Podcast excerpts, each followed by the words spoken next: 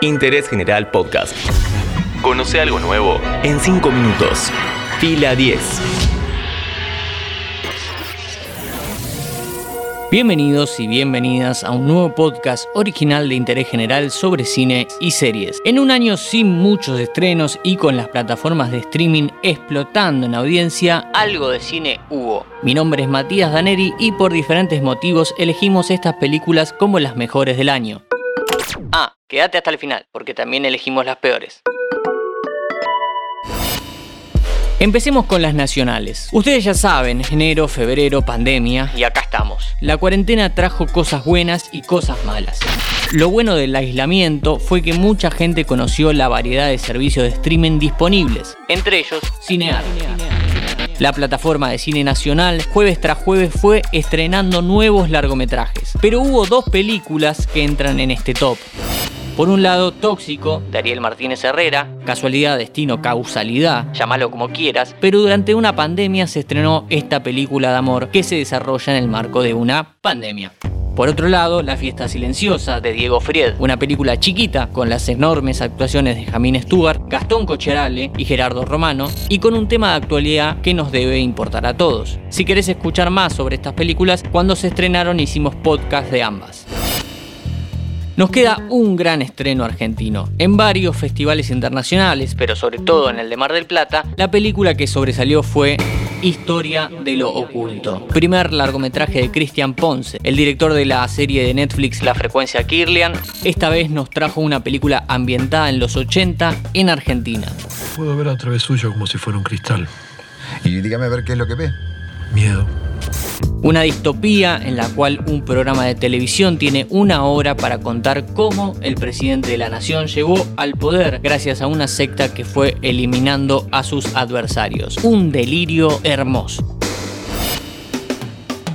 Volvemos para atrás en el tiempo para hablar de las internacionales. En febrero se estrenó la nueva versión de El hombre invisible y vos preguntarás por qué esta película en lo mejor del año.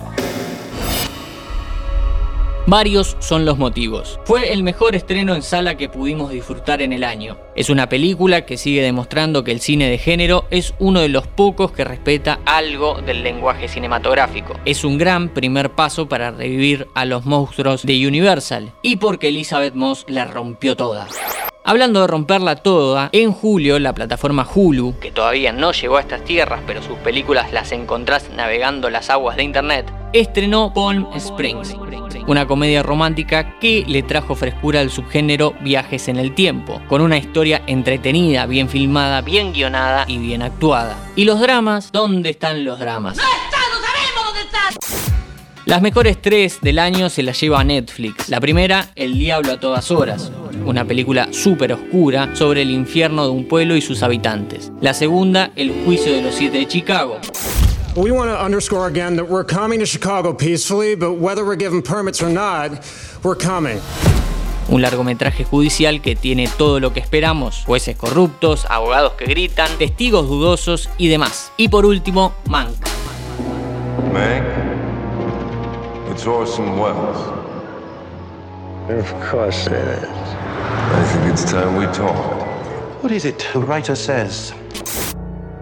Un retrato sobre la industria de los años 30 y 40 que nos recuerda que, antes que nada, el cine es un arte colaborativo. Sobre todo esto hicimos podcast, ahí tenés para conocer un poquito más en profundidad estas películas. Lo prometido es deuda, lo peor del año. Hay películas malas, siempre. Para entrar en esta lista consideramos aquellas con grandes presupuestos o grandes promociones.